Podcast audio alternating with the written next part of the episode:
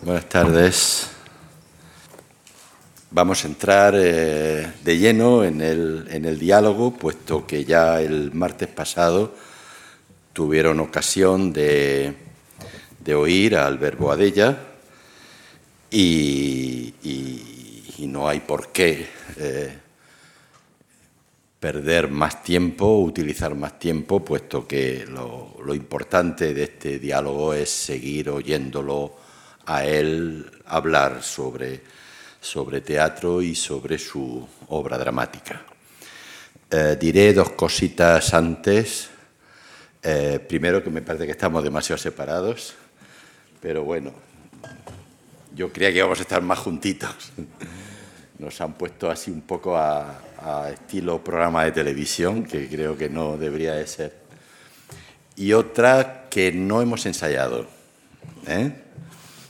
No sabemos qué va a salir de aquí, eh, espero que saldrá algo simpático y divertido por, por la entidad de nuestro invitado, pero que, que, además hemos estado ahí hablando de otras cosas en vez de, esto. Bien. Eh, yo tengo un pequeño guion para no perdernos, quizá un poco por deformación profesional, pero que esto se podrá ir eh, rompiendo conforme el diálogo lo necesite. Conocí a Albert hace ya muchos años, yo no, sé si demasiados. Ahora recuerdo a un, a un, colega universitario que decía que a, a determinada edad cualquier recuerdo se convierte en biografía o autobiografía. Eh, estas alusiones del conocimiento de Albert se remontan a 1969 y más concretamente a la ciudad de San Sebastián. A los Goliardos, otro de los grupos míticos de, nuestro teatro independiente, le encargaron montar una especie de festival internacional aderezado de mesas redondas, ponencias y todas esas cosas, que quería ser punto de partida de algo de un encuentro anual que reuniera las nuevas tendencias que llegaban a aquel país llamado España.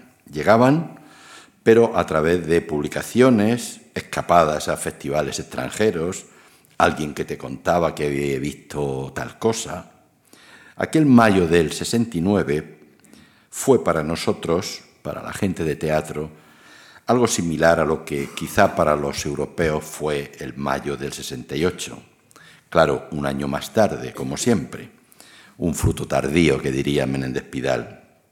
Aquel mayo del 69 vi por primera vez a Joglas, un grupo que conocía por la revista Primer Acto, por referencias, pero nada más. Me senté en una butaca de aquel viejo teatro principal Donostierra y allí vi a Dios suicidándose. Era el final del joc un espectáculo de mimo compuesto por un tal Alberto Adella que nos demostraba a más de uno que para contar historias no hacía falta palabras. Aquel Boadella, que había sido discípulo de Lecoq, podía comunicar en aquella España de los planes de desarrollo el desarrollo de un lenguaje teatral por momentos caduco y realista. Me va a salir la primera cuestión para abrir este diálogo, luego retomaré este brevísimo rollo teórico, pero antes quisiera decir, y a Albert y a los que asisten a este acto, que he intentado mm, organizar una serie de preguntas, de cuestiones fáciles, que no hace falta recurrir a la memoria ni al dato, eh, un poquito alejado de lo que comúnmente se hace, lógicamente. Por eso no quisiera caer en, en ejercicios de erudición, ni tampoco en, la nostalgia que, que, vamos a intentar evitarla. Veremos qué queda. Por eso empiezo diciendo, ¿qué queda de aquel Boadella del Joc? Muy buenas, muy buenas tardes a todos. Bueno, pocas cosas porque yo era muy rubio en aquella época y ahora ya ven que me tiño el pelo de blanco. La verdad es que desde el punto de vista artístico sí que hay, hay cosas que tienen que ver dentro, naturalmente, de la evolución que hemos hecho durante 50 años. ¿no? Es decir, hay, mm, en todo caso, una concentración muy importante sobre lo que es el aspecto visual de un espectáculo. En aquel momento nosotros no decíamos ni, ni mu. Bueno, había algunos sonidos, ya en el shock había unos sonidos guturales, ¿no? alguna onomatopeya, pero nada más. Todo era visual, era lo que se llamaba entonces el, el mimo. ¿no?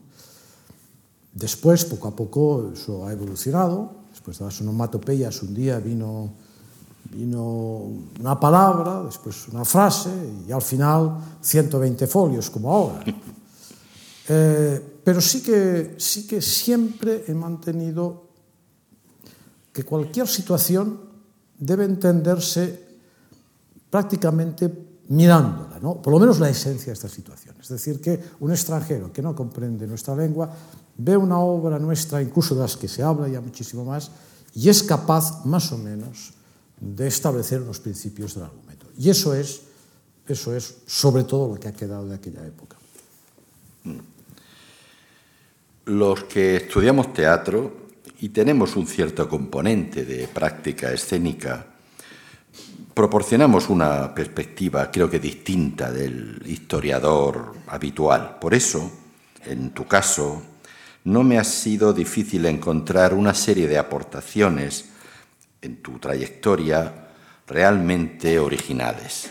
La mayor de todas, y eso que se fue fraguando poco a poco, acaba de decirlo, es la redacción de textos dramáticos, es decir, la incorporación a la literatura de un hombre del gesto de la no palabra. A ese respecto, quizá convenga recordar lo que escribí en 1992 en el volumen 9 de Historia y Crítica de la Literatura Española, una serie que coordinaba Francisco Rico, que se llamaba ese volumen Los Nuevos Nombres 1975-1990. El Joglars es posiblemente el grupo más veterano de cuantos subsisten en el teatro español. A partir de Mimodramas del 63, iniciaron su andadura por los escenarios de todo el mundo. Su director y principal mentor, Albert Boadella, condujo su trayectoria por los caminos de la pantomima, el gag visual y el uso de una moderna maquinaria llena de efectos sorprendentes. En los primeros años de la transición y con un espectáculo titulado La Torna, del 77, el grupo sufrió un paréntesis debido a la detención y procesamiento de muchos de sus componentes.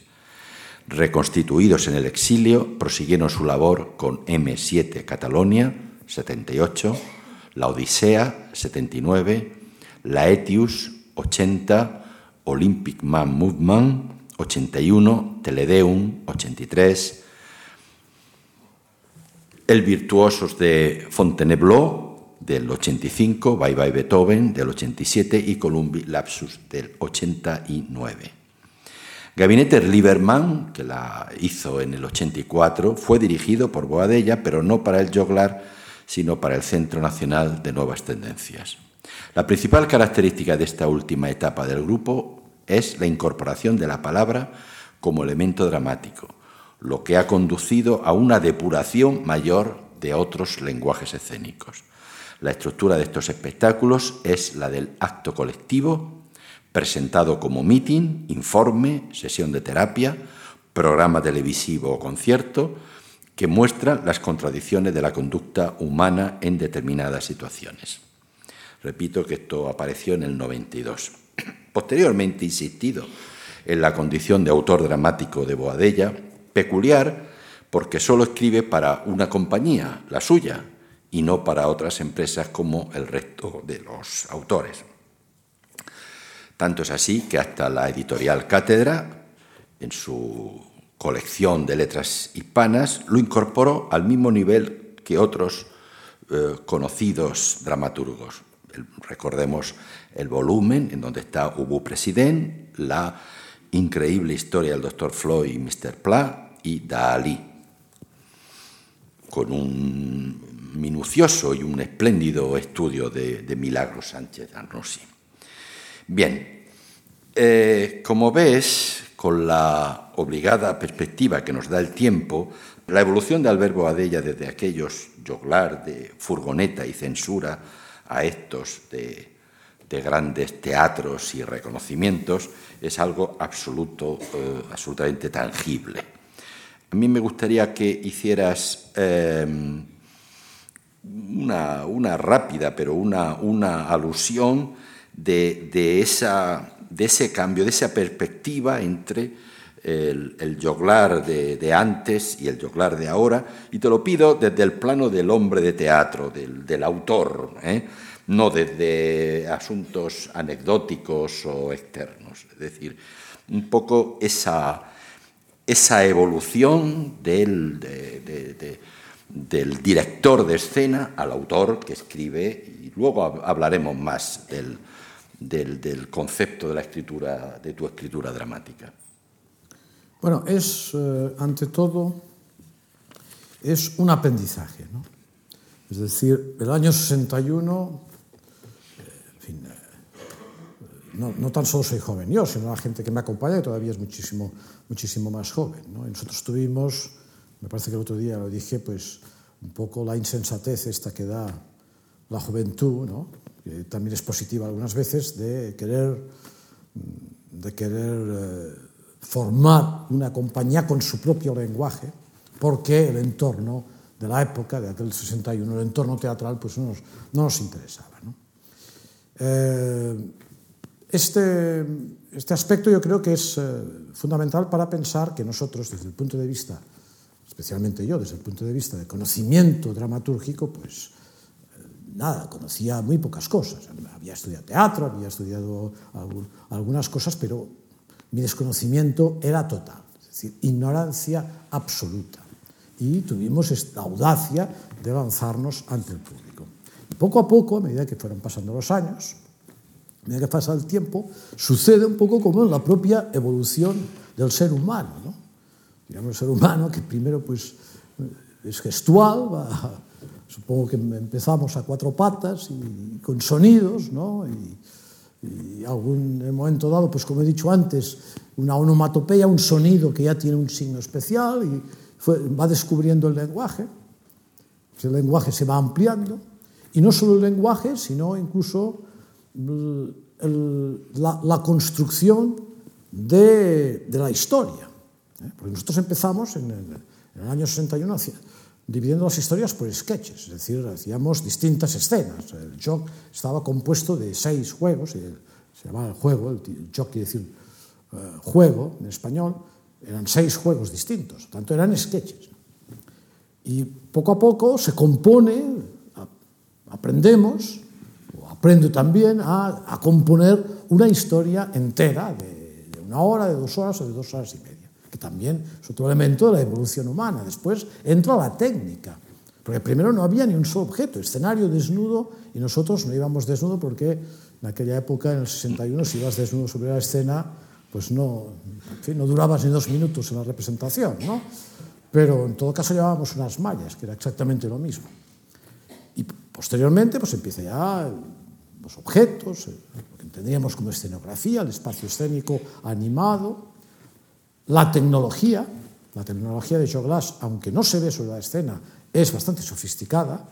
Recordarán, pues eh, nosotros fuimos los primeros que pusimos una pantalla electrónica en escena, concretamente me parece que fue en el, en el Olympic Man el año 81, una, una de las primeras pantallas electrónicas de LEDs que se construyeron en España, que ya la utilizamos en aquel momento. Y después en todo, en el sonido hay una enorme sofisticación que, insisto, no se ve sobre la escena, porque la escena en general está vacía, muy vacía. Pero es casi es como un poco 50 años la evolución, el aprendizaje del hombre ante la vida, pues es el aprendizaje de, de unos hombres delante, eh, delante de lo que es la expresión escénica. ¿no? Solo yo tengo una duda es si no había un momento en esa evolución en el cual nos podíamos haber parado, porque, porque la, el equilibrio del lenguaje a lo mejor era más sugerente que otras cosas posteriores. Pero eso es como pensar que en el Renacimiento los, hubiéramos podido parar en el Renacimiento, que era una época fantástica. Yo siempre digo que en el Renacimiento, con la seguridad social, hubiera sido una época maravillosa de vivir problema es que, en fin, eh, sin, sin, sin eh, los atenuantes que hay para el dolor y, y para las enfermedades, etcétera, era una auténtica lata. ¿no? Mm. Pues es posible, es posible también, es una duda que también coloco, dejo en el aire, si no hubo ciertos momentos que el equilibrio entre lo, digamos, entre lo literario y lo visual estaba, estaba mucho mejor que posteriormente. Es decir, que yo tengo, como comprenderán ustedes, muchísimas dudas sobre mi obra. Prueba de ello es que prefiero mm, no hacer repertorio y que la gente no se acuerde de las obras que hemos hecho. En, ese, en esa evolución que estás marcando en ese quizá buscar ese, ese punto que yo personalmente creo que, que has hecho bien en seguir y en no pararte, eh, siempre... Eh, ha dado una imagen de, no sé, se puede llamar de compromiso, de inconformidad con muchas cosas de las que te rodeaban, de manera que te has labrado una especie de, fama o de etiqueta de ser polémico. ¿Eso te ha servido para tu dramaturgia? ¿O te ha perjudicado? ¿O esa polémica la has podido incorporar como temática a tus nuevas producciones? ¿eh? ¿Te ha mediatizado de alguna manera el, el, deseo de provocar? Ahora voy a tener que decir aquello, esta pregunta es muy interesante, porque es cierto que es, eh, un núcleo esencial en, el, en, en, lo que ha sido la historia de, fin, de mi vida dramatúrgica. ¿no? Es decir, sí y no. Es muy difícil una, una contestación precisa. Eh, claro, hay algo que mm, a mí me ha molestado, lógicamente, y es que cuando los espectadores han venido al teatro, en general, en una proporción alta, son espectadores que han seguido, muchos de ellos, alguna otra obra anterior. Conocen por lo menos una o dos, no digo los que conocen ya 15 o 20. ¿no? Y por lo tanto hay un condicionamiento importante, es decir, esperan, en primer lugar, que a los, a los tres minutos pues habrá una carcajada, por ejemplo. ¿no? Entonces, si a los tres minutos no hay la carcajada, empieza a haber una cierta inquietud en, en el auditorio. ¿no? O que a los cinco minutos aparecerá una figura conocida, la cual va a salir mal, mal parada de la situación, por poner ejemplos. Es decir, toda una serie, toda una serie de cosas que muchas veces son, mm, es la acumulación de una historia más que la precisión de lo que ha sucedido en la anterior obra. ¿no? Y eso, sin duda alguna, es un condicionante. Es decir, así como hay un condicionante en relación a la calidad, la gente sabe que vendrá y verá que, que la factura técnica es indiscutible, que los actores en fin, tendrán una interpretación, eh, se puede discutir lo que se quiera, pero en general tendrán una interpretación muy precisa, muy, casi diría, espléndida en ciertos momentos.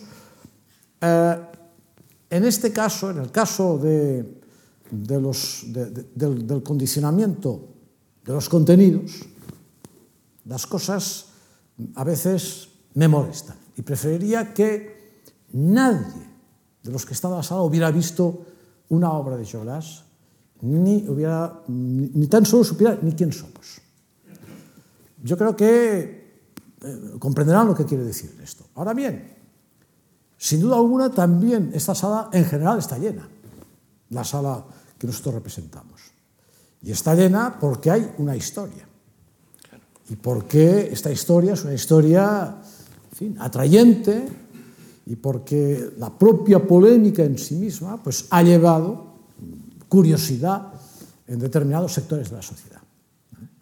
Por lo tanto, diríamos que desde el punto de vista social, desde el punto de vista ¿por qué no? crematístico, vamos, es decir, por así decirlo, desde el punto de vista directamente material, de tener una sala, una sala llena, ha sido ventajoso esta, digamos, esta polémica, desde el punto de vista artístico me ha condicionado en ciertos momentos. Es decir, yo hubiera hecho, en el, no siempre, en algunos momentos hubiera hecho cosas distintas, me hubiera, me hubiera ido por otros caminos. Pongo un simple ejemplo, ¿no? en, en la última obra, el homenaje, la obra que se dio hace unos meses en los teatros del canal, que es la obra de celebración del 50 aniversario. Bueno, pues yo quizás la hubiera convertido en una obra más trágica de lo que es en sí misma, porque era una obra sobre la, sobre, sobre la vejez, sobre el mundo de los ancianos, y, en fin, en, en, montada en unas circunstancias, y unos, unos momentos, tal como estaba en, la historia, pues unos momentos difíciles para la gente, pero yo me había obligado a regular la cuestión del humor para que la obra no tuviera un exceso de patetismo, ¿no? que no fuera excesivamente trágica, porque yo sabía perfectamente que si la decantaba totalmente por el, por el lado más trágico, seguramente que el público se sentiría frustrado. Es decir, esta esperanza de que yo me lo tome todo a pitorreo era una esperanza, digamos, necesaria. ¿no? Y por lo tanto, sí que es verdad que sobre todo en la parte final del montaje de la obra, yo regulé un poco la comicidad, coloqué ciertas situaciones que elevaban el nivel de comicidad y por lo tanto rebajaban el nivel de tensión o de patetismo de la obra. Estos son los condicionantes. Por lo tanto, sí que existen estos condicionantes porque la vida no es perfecta. No solo eso, sino para tu, para tu tranquilidad, la mayoría de los autores dramáticos, en algún momento dado de su vida, reconocen la presencia del público. ¿Eh? Jardiel Poncela decía en eso, dice, el público es que está delante, no está ahí detrás. Y Benavente, el pobre don Jacinto, quizá la última la penúltima entrevista que concedió, eh, decía algo realmente patético y a mí me da siempre mucho que pensar cuando le preguntan eh, sobre su obra dramática, él ya tenía ochenta y tantos años, dice, yo podría haber escrito mejor. Dice, lo que pasa es que el público que yo tenía me rebajó el nivel de lo que yo podía dar. Si yo hubiera escrito, estoy citando de memoria, a un público como el inglés, mi obra dramática sería superior. Eso es un palo durísimo para, para el público en general y, y realmente es, eh, tiene un componente... Tendría que decir que a mí el público español me ha condicionado muchísimo, es decir, mm, esto sin duda alguna, ¿no? las circunstancias Lógico. que yo he vivido eh, desde la España del año 61 a la España actual ha sido para mí un condicionante muy importante. Imagínense ustedes lo que a mí me ha condicionado pues el haber nacido en Cataluña ¿no? y las circunstancias pues que políticamente, en las que políticamente Cataluña ha evolucionado. Esto para mí ha sido un condicionamiento. En ciertos momentos, mm, a veces lamento haber nacido allí, no porque no por cuestiones ya directamente políticas, sino porque, este, porque me ha condicionado en exceso, ¿no? porque hubiera preferido no estar sujeto a esas cosas que entiendo que son en cierta medida provincianas, pero que yo tenía una necesidad de respuesta ante ellas. Y tengo la sensación de haber perdido mucho tiempo metido en un rifirrafe con una historia, finalmente una historia menor, una historia provinciana. Y, y ciertamente, si hubiera tenido el público inglés, luego el francés, es muy posible que mi teatro, no en esencia, pero, pero en relación a, a muchos aspectos de los contenidos y, y a lo mejor de, de, lo que es directamente la dramaturgia, hubiera sido, hubiera sido distinto. Te, eh, parece una casualidad, pero si esto pasa. La siguiente cuestión que te iba a plantear es ¿qué papel ha representado Cataluña en tu obra dramática? Pues, eh, bueno, uno... Eh, uno es de un lugar, aunque, aunque, claro. aunque quiera evitarlo. Yo, en este, yo la verdad es que en este momento hubiera preferido ser, haber nacido en otra parte, ¿no? en, en, en, Valladolid, en Florencia, o hubiera preferido ser zulú en relación a ser catalán. No me gusta, no me gusta ser catalán, pero en fin, ¿qué le vamos a hacer? ¿no? Mm, es, las cosas son así y, y seguramente, seguramente que hay cosas de, en mi forma de, de, de moverme que tienen una influencia muy importante No en relación, no en relación a la RH, ni a la sangre, ni todas esas tonterías, ni a la raza. Los catalanes hace, hace 70, 80 años hablaban de raza, ahora ya no se atreven. ¿no? Pero sí que hay unas características culturales, una herencia cultural, por ejemplo, el sentido del humor, en el cual hay aspectos que tienen que ver con, con lo que yo he hecho posteriormente, sin quererlo y sin copiarlo. Yo siempre cuento la, la anécdota de un gran humorista catalán eh, que se llamaba Llanes, un hombre muy inteligente que murió a principios de siglo, y en el momento justo de, de la muerte, cuando ya estaba a punto de expirar, pues con mucha lentitud se cogió la mano a sí mismo y dijo, pase V, señor Llanes. Usted lo pase bien, señor Llanes, y se murió. Yo sempre he encontrado este, este sentido del humor, este, este efecto humorístico en el último momento, es un, un desafío a los dioses casi, ¿no? es, un, es una cosa tremenda. Encontré que este era un humor extraordinario. ¿no? Es, y el, de hecho, es un humor que he, he practicado. ¿no? Tanto alguna cosa hay desde el punto de vista cultural, insisto, no desde el punto de vista ni de la sangre ni de todas esas frivolidades, pero sí que desde el punto de vista de la herencia cultural, en la cual en mi teatro hay determinadas herencias de la cultura catalana y que han, han prevalecido. ¿eh? Por tanto, en este sentido, pues sí que estoy ligado a aquella tierra. ¿no? Lo que sucede es que, para mi gusto, he estado excesivamente ligado, he hecho demasiadas cosas en referencia a ello. Tengo la sensación de haber perdido el tiempo. Con Ubu President había más que suficiente. Y no hice uno, sino hice tres versiones de Ubu. Un, un exceso. Una de las circunstancias más curiosas en el mundo del teatro es la manera como cada autor escribe sus obras. No hay norma fija, aunque el punto medio más habitual es parecido al de otros géneros, la novela, la poesía, la soledad del escritorio y el autor concentrado en su trabajo. Sospecho que Boadella lo hace de manera distinta. ¿Cómo escribe Boadella? Lo digo a sabiendas que no será en una mesa de camilla como Arniches o Boro Vallejo, sino mucho más implicado en el proceso general de organización del espectáculo. Pero ¿cómo escribe Boadella? Esto es muy, muy complicado de contar. ¿no? Pues resume. Eso. Eh, el otro día yo hablé de, ya de una fórmula que era, si recuerdan ustedes, caos, orden, caos, ¿no? caos emocional, la ordenación del caos, para que después el espectador tome el caos inicial. ¿no?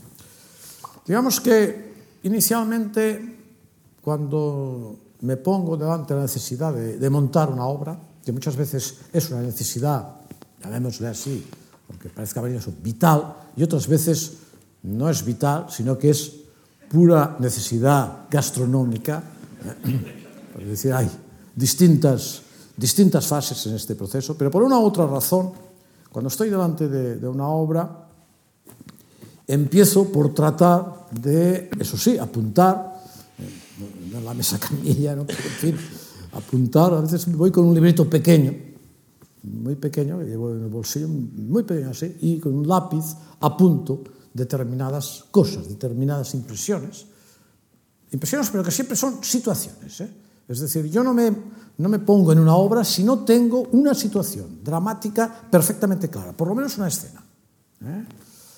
O sea, tengo necesidad de materializar, ¿no? tengo alguna sensación y la apunto, esta sensación, en forma teatral vai apuntando. Despois, algunas veces, según cual trato de, de ordenarlo en una especie de sinopsis, pero una sinopsis de nada, de, de, de cuatro folios, ¿no?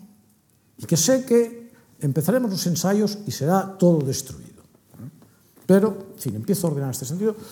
Mm, si es sobre un tema concreto, entonces sí que tengo la, la necesidad de, de, estudiar el tema, de conocer el, el, personaje. El otro día les hablaba del bandido catalán eh, que representamos, de Serrallonga. Pues bueno, es evidente, yo Serrallonga hice todos los recorridos de un bandido del siglo XVI, estudié sus, eh, sus, eh, su proceso eh, hice los recorridos que hacía él por los montes, eh, etcétera, ¿no? Es decir, que me metí en la piel del personaje, sin duda alguna, cuando es un, una cosa concreta, y después, posterior, posteriormente, pues ya con el máximo de material que podía acumular, algunas veces hay algún diálogo incluso, ¿eh? alguna acotación, pero con todo ese desorden me voy a la sala de ensayos donde están los actores, que en general estos actores también están prevenidos del tema y ellos por su cuenta pues han entrado en determinados personajes o en, en determinadas historias. ¿no? Y aquí, a partir de aquí, empieza, empieza lo más complicado de la situación, que es esta especie de espiral, primero coger el tema desde muy lejos para posteriormente ir al núcleo central. ¿Qué quiere decir eso? Les pongo un ejemplo. Cuando nosotros hacíamos Teledeum, Teledeum era un espectáculo Era un espectáculo sobre una concelebración ecuménica de, de diez distintas, eh, di, distintas religiones, ¿no? eh, que hacían una concelebración ecuménica para, en fin, para, para irse poniendo de acuerdo, ¿no? tanto hacer un ritual conjunto, hacían un rito conjunto. ¿no? Esta era la sinopsis inicial de Teledioma, aquella que yo escribí al inicio la forma como abordamos esta situación no eran las escenas directamente ya del ritual, con el altar, con los personajes, etc., sino escenas de improvisación sobre el primero que tiene la idea de hacer el, esta, especie, eh, eh, esta, especie, de concelebración, ¿eh? que era un, un anglicano, un, un, en fin, un teólogo anglicano y un monje de Montserrat que se encuentran en un, en un restaurante de París, se hablan del asunto, de cómo podrían hacer esta concelebración. Es decir, que vamos haciendo la historia a través de personajes de cómo llegar al núcleo central de la obra. Y todo eso el público no lo ve, todo eso, toda esa parte. Es decir, pero sí que lentamente vamos llegando a conocer determinados personajes y los conflictos que pueden surgir entre ellos. Porque, en fin, porque entonces se ponen de acuerdo, un día van a, a un salón del reino los testigos de Jehová, en comisión, los testigos de Jehová no quieren participar para nada, la discusión que hay entre ellos, etcétera, etcétera, etcétera. Y entonces con esto vamos teniendo una información muy grande sobre personajes, sobre las situaciones y sobre los problemas que existirá en el desarrollo de este ritual, de esta concelebración, como posteriormente existe. Tanto es la espiral a la que yo estoy hablando. Eso cuesta tiempo. Nosotros estamos cinco meses, como mínimo, montando una obra. Por lo tanto, eso es todo un tiempo de trabajo, de improvisación, y a medida que vamos encontrando cosas, las vamos fijando. Se van fijando, se van apuntando, y voy componiendo como una especie de puzzle. ¿eh? Es un puzzle que primero está muy desordenado, y poco a poco esas piezas que van apareciendo las voy componiendo hasta la construcción final de la obra. Naturalmente que, insisto, el, el, conocimiento del tema es muy importante. En el caso de, de Teledeum, que teníamos que conocer pues, las distintas religiones que intervenían, claro, los actores, por ejemplo, no sabían lo que eran unos evangelistas, ni unos testigos de Jehová, ni unos mormones. Entonces, pues descubrieron estas distintas, eh, estas distintas eh, sectas o religiones descubrieron dónde estaban y pues uno de los actores, el que le tocaba hacer testigo de Jehová, pues se fue a los testigos de Jehová y dijo que se quería convertir y estuvo ahí durante un tiempo con ellos y tal, estudiando y mirando la situación. ¿no? Al otro que se fue a pasar pues una temporada, unos días en Montserrat para conocer a los monjes de Montserrat, porque aparecía un monje de Montserrat y así, con, prácticamente con, con, en fin, con todas, las, todas las comunidades religiosas. ¿no? Por tanto, los actores venían de venían de sus distintos espionajes, entonces contaba las cosas, los cantos, las, las cosas que allí habían aprendido los personajes que habían encontrado. ¿no? Por tanto, es un proceso enormemente complejo, muy vivo, muy vivo, y que muchas veces esta sinopsis inicial que yo he hecho, no es el caso de Teledeum, que prácticamente se respetó, pero muchas veces esta sinopsis cambia por otra mucho, mucho más interesante, un giro en el tema muchísimo más interesante que esta sinopsis inicial. Y a partir de dos meses, un mes y medio antes del estreno, la obra o lo que es el argumento y los personajes tienen que estar hechos. Y a partir de este mes y medio empiezan los ensayos tradicionales como si tuviéramos la obra escrita, exactamente igual. ¿Se puede decir entonces que la obra está escrita un mes y medio o dos antes del estreno o en el estreno también puede haber cambios? Ah, es una, hay una cosa curiosa. A mí me gusta Mm, mm. vamos, ha sido esta mi, mi máxima desde el punto de vista de la interpretación, es que los actores den la sensación que están improvisando en aquel momento el texto, ¿eh? como, como, sucede en la vida. ¿eh?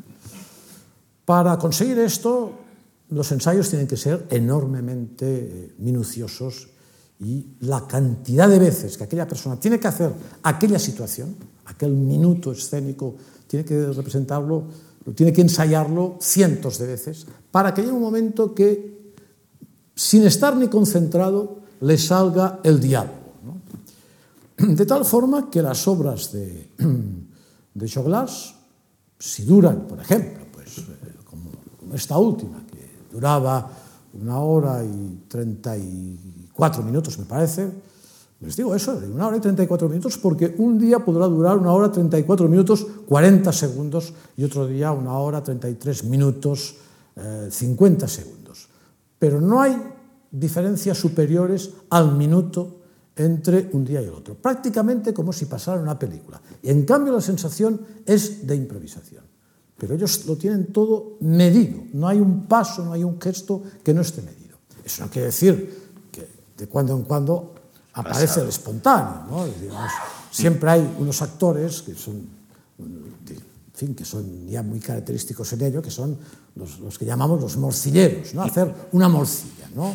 y que cuando están en, cuando están en, en fin, cuando les baja el duende, por así decirlo, en medio de la obra, se les ocurre una frase genial y la lanzan. Siempre con mucho cuidado que el otro no se quede en blanco y, y y no sepa exactamente lo que, lo que tiene que contestar, ¿no? pero sí, eso, eso, eso sucede y a veces hay cosas que ellos, algunas pequeñas cosas, un pequeño gesto que ellos aportan que queda incorporado y otras que no, otras que les tengo que avisar, que, porque ustedes pues, conocen ya la patología de los actores, que se desviven por, en fin, por una sonrisa del público, por un silencio eh, apabullante del público, tal como tiene que ser, ¿no? Pues, si no fuera así, no, no harían su oficio. Y por lo tanto hay que vigilar que si el público les da mucha cancha, pues, eh, pues van, van, ellos también van, van soltando amarras. Y entonces, eh, muchas, veces, muchas veces hay cosas que tenían un sentido y que lo pierden si uno pues, aprieta excesivamente el volumen de una determinada situación. Entonces yo cada cinco, seis, siete representaciones, voy a la representación con mi blog de notas, después por la mañana hay un ensayo y vuelvo a apretar los tornillos. Eso es responsabilidad del público, muchas veces el público se lanza más, entonces ellos se animan y sucede esto. Muy bien.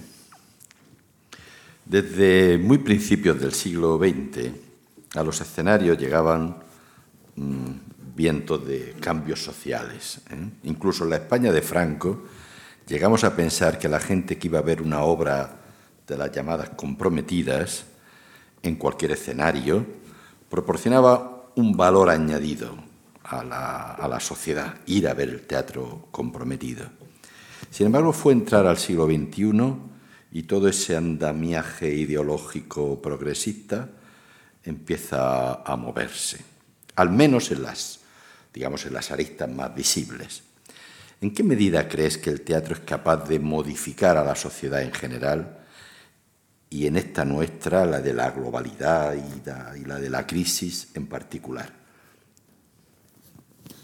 Bueno, el teatro, yo creo que el teatro ha modificado comportamientos, ¿no? como la sociedad ha hecho también modificar cosas al propio teatro, es una, es una doble adaptación. Hay que pensar en que en el teatro acude un segmento da sociedad, y puede parecer algo, algo exagerado lo que voy a decir, pero acude una élite de la sociedad. Es decir, el público teatral, tenemos que entenderlo así, es una élite. Mm, una élite no es el público de un estadio de fútbol, no porque no haya gente muy interesante, ¿no? y seguramente miles de personas de muchísimo interés, pero en común no entenderíamos que es especialmente la élite de un país. Aí ten un sentido, bom, un sentido humanístico, artístico, como ustedes queren decir. Por tanto, eh, quizás no es mucha gente la que, la que acude al teatro en proporción a otros, a otros espectáculos, pero sí que es un, es un segmento de la sociedad muy influyente desde el punto de vista de las ideas, desde el punto de, desde el punto de vista intelectual, desde el punto de vista social. ¿no?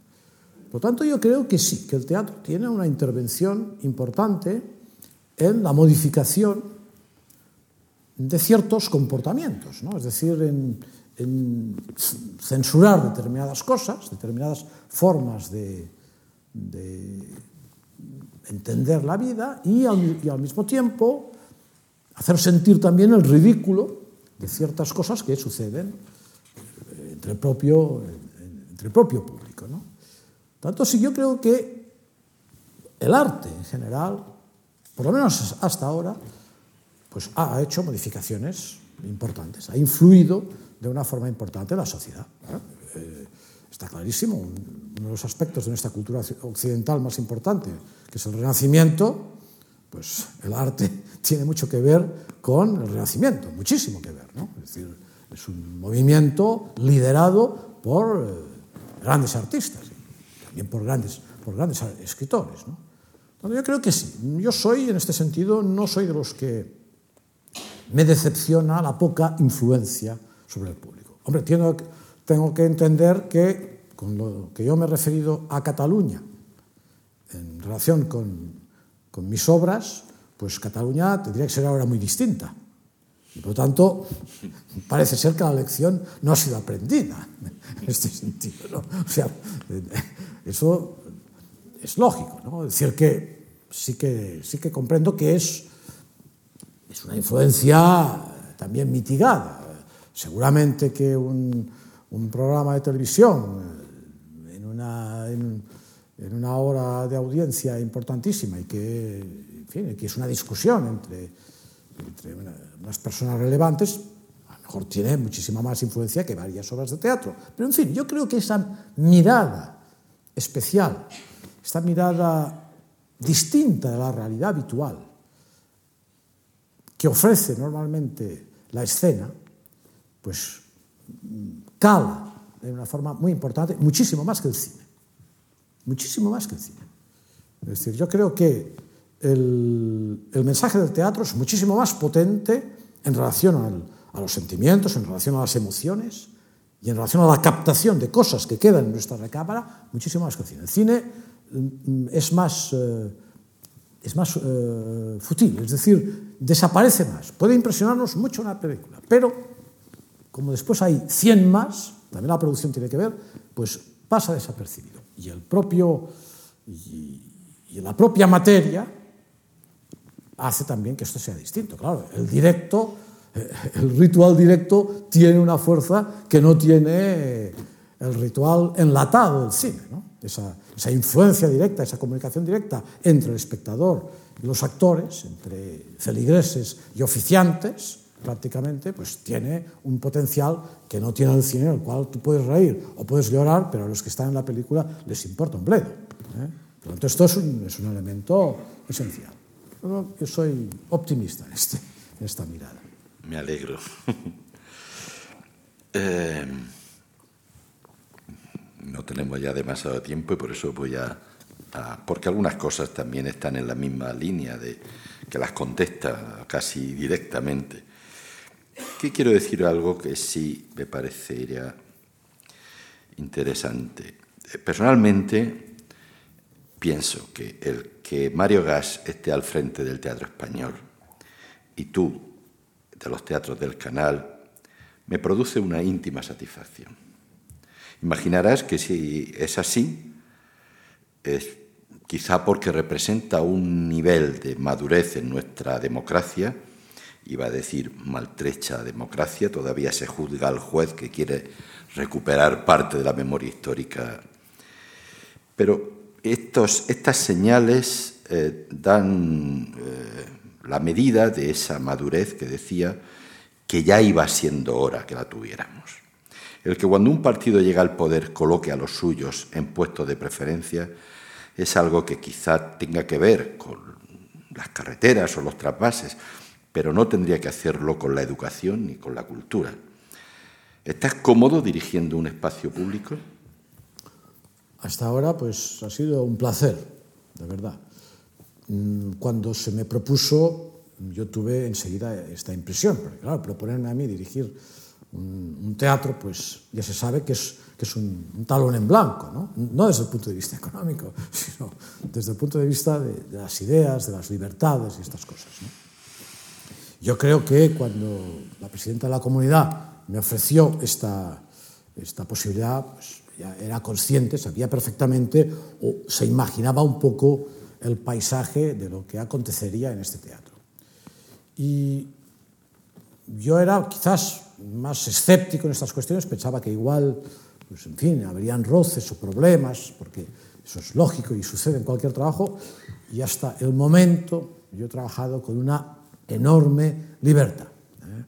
No solo con una enorme libertad, que esto pues, podía imaginármelo, porque si no, no hubieran acudido a mí, sino con una sensación enormemente agradable. Es decir, no me he encontrado delante de, de, una, de, un, de un, trabajo con, con, unos compañeros pues, que se han entrado en unos procesos burocráticos, ¿eh? todo lo contrario. ¿no? Me he encontrado rodeado de una gente con una enorme ilusión por las cosas que se hacen. Claro, hemos empezado de nuevo, y esto es muy importante, no es, no es una institución que hace en fin, que tiene 30, 40 eh, o 50 años, sino que es una, es una institución nueva y por lo tanto toda la gente tiene una enorme ilusión, una enorme contribución. Y esto que era lo que yo temía más, pues ha sido un placer, esta es la verdad. Yo ya dije el otro día que era la primera vez que trabajaba en mi vida, ¿eh? eso también es cierto. ¿Trabajaba por qué? Porque, porque, porque me gusta hacer, hacer teatro, estar en la sala de ensayos, menos que estar seguramente pues, en, en un despacho, ¿no? Pero, en fin, a pesar de ello, pues es, eh, es una cosa agradable y sobre todo el poder rectificar ciertas cosas que a mí no me gustaban cuando yo estaba en el otro lado. Es decir, cuando yo tenía que ir pues, eh, en fin, a ofrecer la obra a un teatro público, que es la mayoría de los teatros eh, os teatros de Europa neste momento, pois eu me encontraba no outro lado con cosas que normalmente non me gustaban. Por exemplo, unha cosa que me parecía mm, me parecía inaceptable es que los teatros públicos estaban hechos, estaban hechas sus programación, sus programaciones a gusto exclusivamente al gusto personal del director. Claro, esto a mí me parecía una estafa. Me parecía una estafa porque el teatro público es un teatro pagado por todos los contribuyentes, es decir, por todos los que pagamos impuestos. ¿no?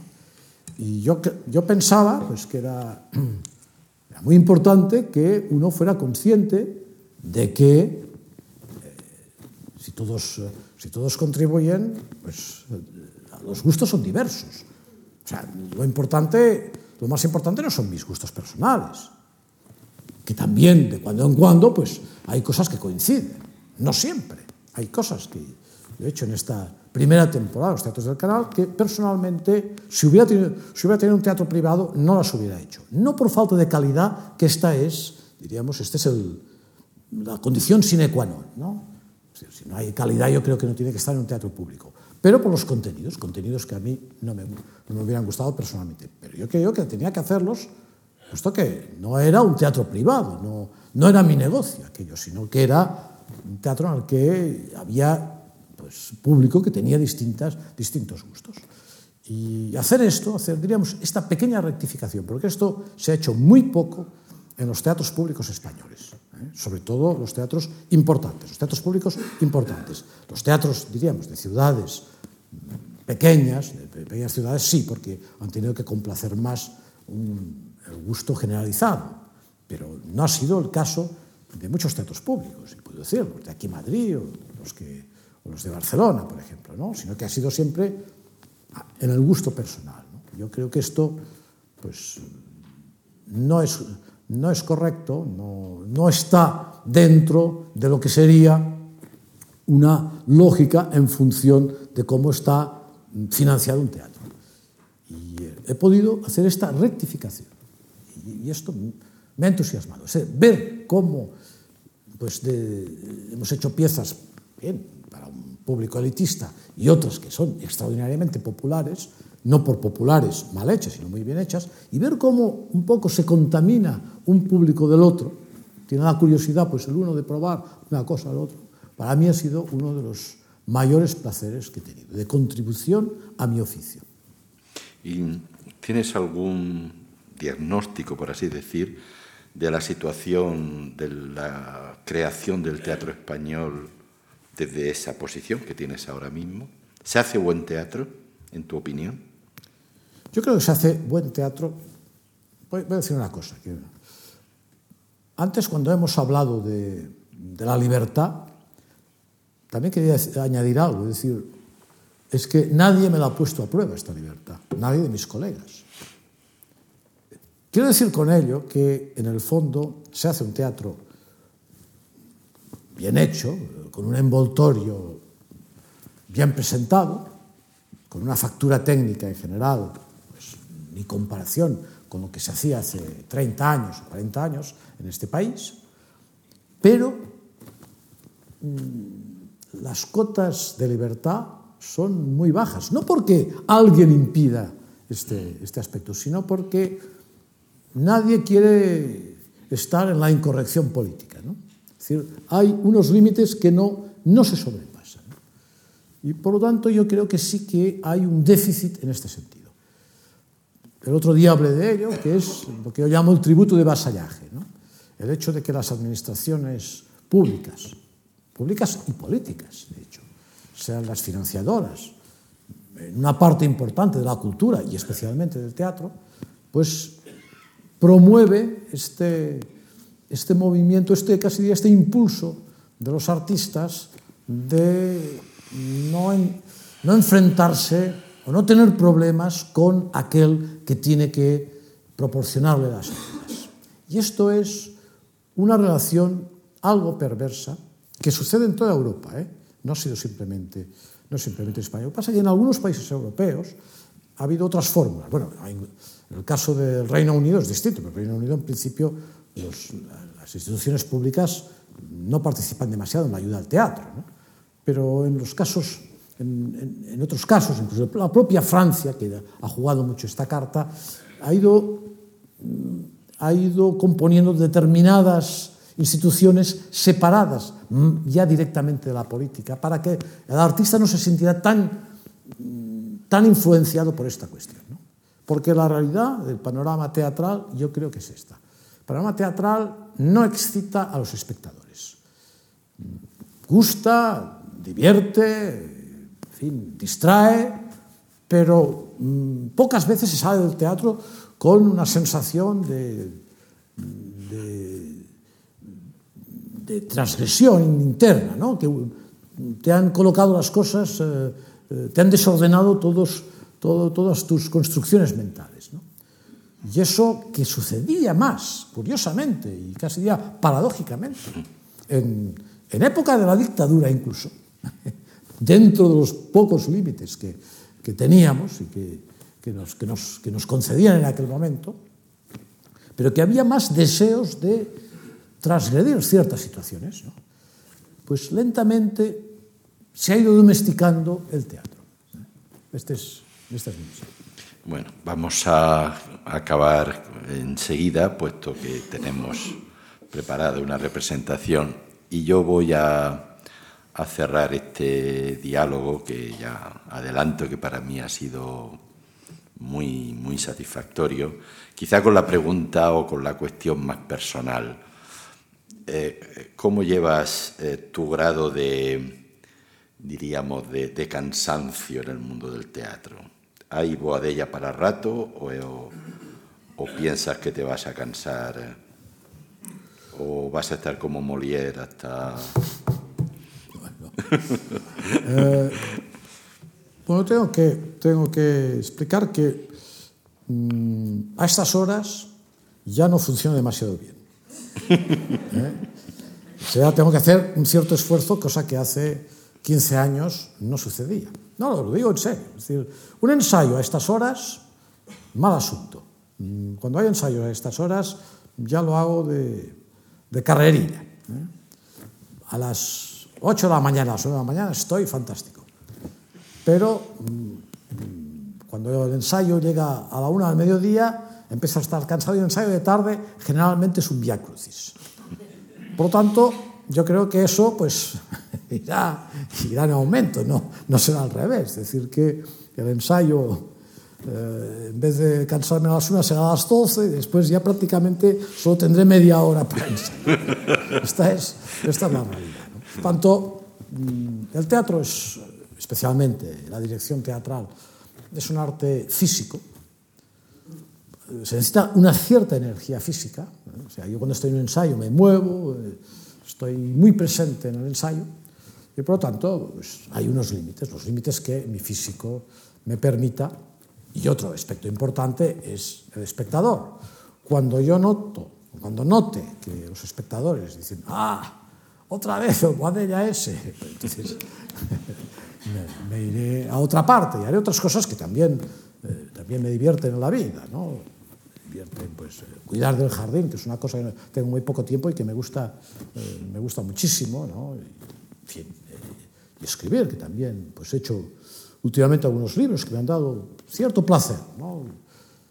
Tanto no pasa nada para que el teatro, teatro se vaya. Yo creo que el, el teatro es un arte caduco, quiero decir que se muere mientras se, eh, mientras se va haciendo, y a mí me parece muy bien que no quede nada de mí. Es fantástico eso. ¿eh? Es una cosa, es el juego precisamente del teatro, es como los toreros. ¿no? no queda nada. Yo a mí me parece esto algo esencial.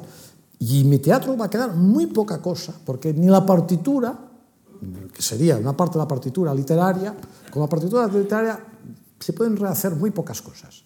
Pero es que además, en, en mi caso también las obras que, que construyo están hechas en una forma que difícilmente otra compañía puede hacer.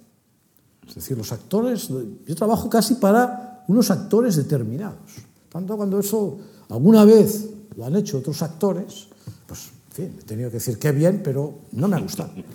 Esta es, esta es, esta es la realidad. ¿Por qué? Porque tengo otro paisaje distinto. ¿no? Quiero decir con ello que seguramente desaparecerá todo.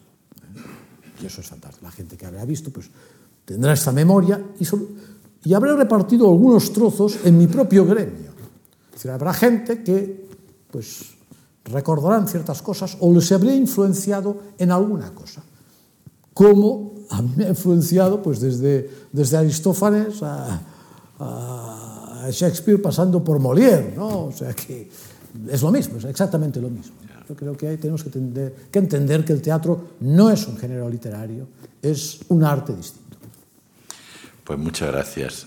Espero que las, por lo menos las respuestas hayan sido, seguro, muchísimo más interesantes que las preguntas. Buenas tardes.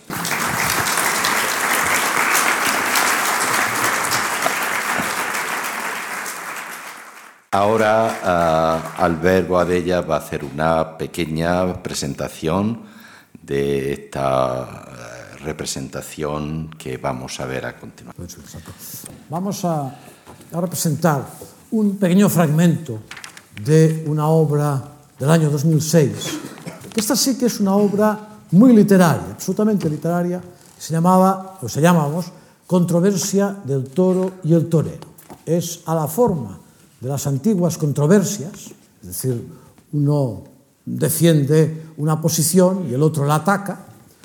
Y yo pensé que, dada la situación en fin, que están en este momento los toros, en algunas partes, pues era interesante plantear una obra en la cual existiera esa polémica mm, que casi diríamos es consustancial al arte taurino entre la defensa del animal y lo que es en sí mismo pues, la defensa de un arte, ¿no? la defensa del arte taurino. Esta es, haremos estrictamente un cuarto de hora dentro de una, hora, de una obra que duraba una hora y media.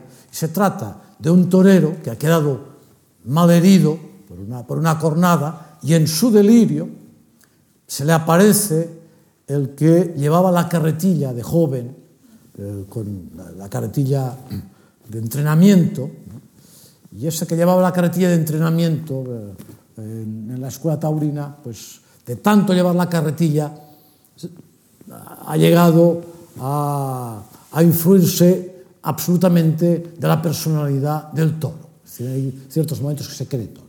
E a partir de aquí se inicia una discusión defendiendo el uno naturalmente los animales, los toros, y el otro defendiendo su arte. A pesar de estar pirado, siempre fuiste un maestro con los cuernos y con la carretilla. Miguel, Miguelito, Miguelón.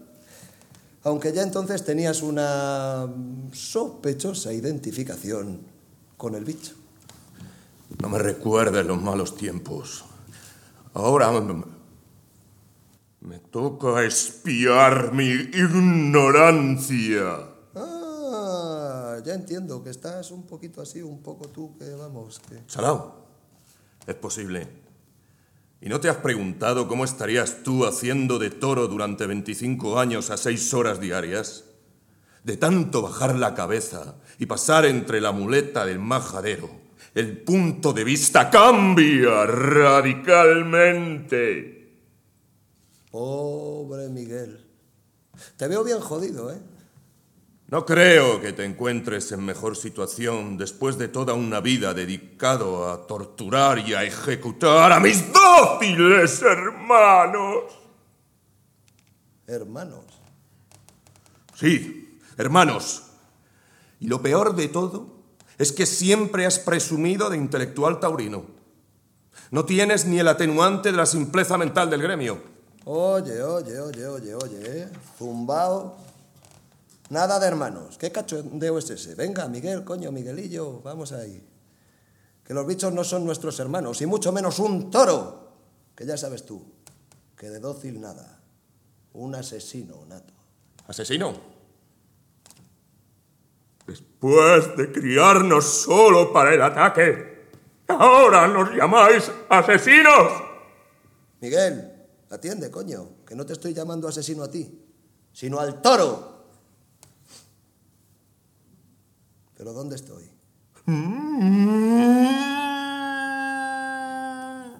¿Pero qué coño son estas alucinaciones? Para empezar, mi nombre ya no es Miguel, sino impetuoso. Déjalo, déjalo, ¿eh? ¿Quieres ahora saber mi peso y mi genealogía? Joder. Nací de un toro indultado. ¿Indultado dónde? En la plaza de Badajoz. ¿En qué temporada? Septiembre del 36. A mi padre lo iban a fusilar por rojo. Déjalo correr, Miguel. ¡Pirao! O como coño quieras llamarte. ¡Impetuoso! Bueno, pues impetuoso. Acabemos de una vez. ¿Me puedes decir, por favor, qué demonios está pasando? ¿Qué, qué pintas tú aquí? Pues que a cada puerco le llega su San Martín. Tu existencia de matarife se va desvaneciendo por esa hemorragia que los médicos no te pueden parar. Pero bueno, aún te queda un hálito de vida para... Eh, eh. El canalla del apoderado. ¡Canalla! A mi edad no sabía ya cómo jubilarme. Seguro que me ha metido alguna mierda en el agua, porque cuando empecé la faena del segundo ya me notaba yo así como, como un vértigo. Así que vete de aquí, porque tú no eres más que un mal sueño, joder. No rehuyas la realidad. Realidad. Realidad. ¿De qué realidad me estás hablando? La tuya, Paco. ¿Puede existir vida más ridícula para ganarse el pan que ir ataviado como un mariquita con chaquetilla de espejitos y medias rosas mientras se van componiendo posturitas con un trapo rojo. Eh, eh, eh, eh, eh, quieto, toro, eh, torito, que soy yo. Pero vamos a ver, Miguelillo, pero tú de qué vas, es que tú estás muy deteriorado, ¿eh? Ahora te has pasado a la secta antitaurina, lo que me faltaba, vamos. Igual que harías tú si estuvieras del otro lado y comprobaras el dolor que provocas. ¿Sabes el gustazo que se siente cuando te van perforando aquí la espalda? Y de paso te trituran las vértebras con una puya. Pero ¿qué vas a saber tú? Si los ancestros machistas de la España casposa han dominado cada paso de tu vida. Ojito, ¿eh? Que estamos hablando de un arte en estado puro. ¿Arte? Solo sabéis repetir, como loros, que el toreo es un arte y una tradición. Mira, el garrote vil también fue una tradición. Calla. La sangre llama a la sangre. Y la corrida es una masacre impune. ¡Que te calles! Se empieza por degollar un toro entre gritos, aplausos y pasodobles. Y se acaba ejecutando al vecino en un conflicto civil al son de himnos patrióticos. ¿Qué te parece? ¿Qué qué me parece? ¿Qué qué me parece? ¿Qué qué me parece? Mira, no sé si estoy borracho o si me han drogado o qué cojones me está pasando. Pero te voy a decir una cosa, prefiero cien veces que me metan cuatro cornadas, a tener que aguantar a un gilipollas semejante. Así que vete de mi vista, vete de mi vista. Cuatro no. Pero un buen par sí que las acabas de encajar. Y de muy mala cara, por cierto. Bueno, veo que te ha cambiado la mirada. Ya noto el pánico en tus ojos. Siempre fuiste un miedoso. Cualquiera de mis hermanos era capaz de oler a distancia el sudor que te producía su aparición. Y cuando olemos miedo en el verdugo, es fácil desbaratarle sus maniobras y dejarlo en ridículo. Muy malas tardes te ha causado tu pánico. Pánico. ¿Eh? Pero vamos a ver, ¿tú qué te crees? ¿Que la corrida es una cuestión de cojones? ¿Mm? Mira, el fundamento de los toros es que el torero siempre se halla al borde del espanto, sin poder mostrar alteración alguna. Ahí está la clave. Sí, pero algunos os cagáis patas abajo, solo al vernos salir del toril. ¡Cierto! Y por eso mismo resulta aún más asombroso mantener la dignidad, superando un miedo que te paraliza los músculos y que te impide la soltura. Nosotros notamos ya vuestro terror, oliendo a distancia el sudor frío que os invade el cuerpo. Sí, tú lo has dicho, tenemos un pánico cerval, porque la sustancia de un buen toreo no es ni la agilidad, ni la estética, ni siquiera los arrestos. La sustancia de un buen toreo, entérate, mamarracho. La sustancia es derrotar al pánico. Y vete a la mierda de una vez, anda. No te librarás tan fácilmente de mí porque me tienes instalado aquí.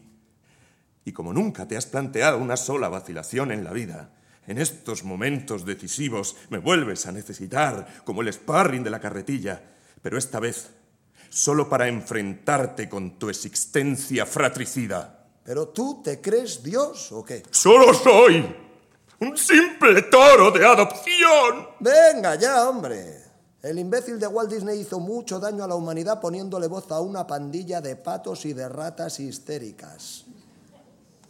Desde entonces, cualquier necio se cree que los animales reflexionan. ¿Qué vas a saber tú de animales? Tú solo conoces el punto exacto para entrarnos a matar. Conozco lo suficiente como para afirmar que lo del Walt Disney ese fue una aberración. Mira, el memo aquel fomentó la idea de que la palabra, en lugar de ser lo que distingue al hombre de los bichos, no es más que un detalle baladí, ya que los animales también hablan, a su manera. No te jode. Pero, ¿cómo te atreves a pontificar sobre animales si has sido incapaz de reconocerme como toro? Pero vamos a ver, Miguelillo. no pretenderás que esta payasada que representas tiene algo que ver con un toro. El de Osborne lo haría mucho mejor. Es posible que un toro no pueda asimilar la personalidad humana, pero yo puedo sentirme toro y captar la sensibilidad y los sentimientos del animal. Mira.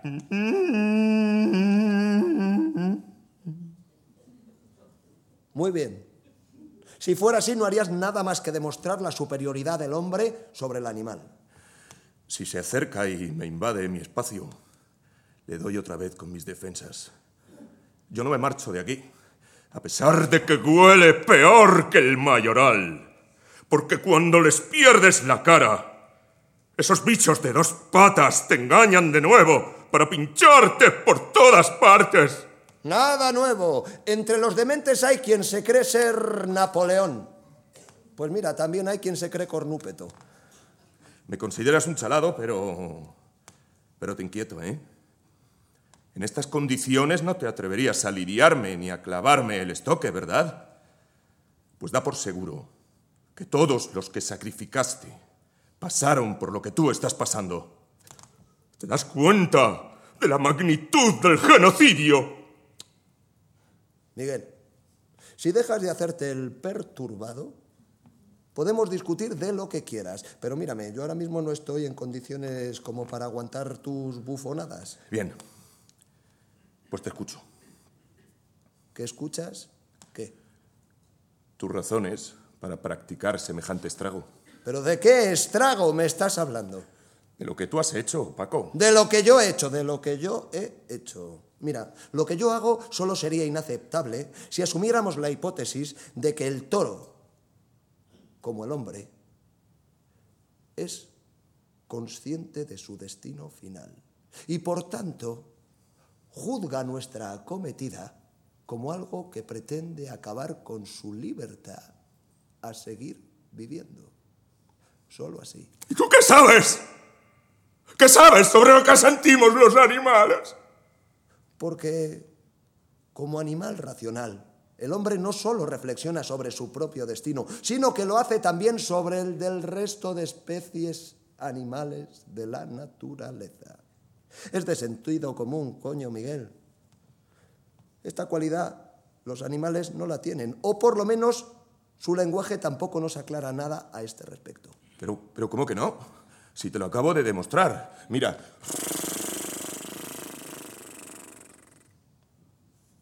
¿Hablamos en serio o seguimos con la chirigota? Mira, nosotros podemos interpretar a nuestra conveniencia miradas, sonidos y gestos animales e incluso deleitarnos ante la belleza del vuelo del águila. Pero nos consta que las espléndidas evoluciones del pájaro no están motivadas por la estética, es puro instinto. Ah. Y el sentido de la belleza en los hombres no es un instinto, ¿eh? Mira, las figuras de Miguel Ángel, por ejemplo. ¿Tú sabes quién era Miguel Ángel? Pero tú qué coño vas a saber. Bueno, da igual, las figuras de Miguel Ángel van más allá del instinto, igual, como en una faena de Belmonte. Además de instinto, había conocimiento, memoria y experiencia. Pues yo, yo prefiero un toro a según qué individuos. Abundan bastantes cretinos pregonando que los perros son mejores que algunas personas. Es un razonamiento vil y repugnante. Y a este respecto voy a decirte algo esencial. Incluso en el más despreciable de los criminales subsiste un entramado tan prodigioso de mecanismos físicos y mentales que resulta absolutamente incomparable al de cualquier cocodrilo o torito bravo. Compruebo que no muestras ni el mínimo signo de enmienda. Los individuos como tú solo merecen que la vida les pague con el mismo sufrimiento que han provocado. Ole ahí, que viva la Inquisición de la buena gente.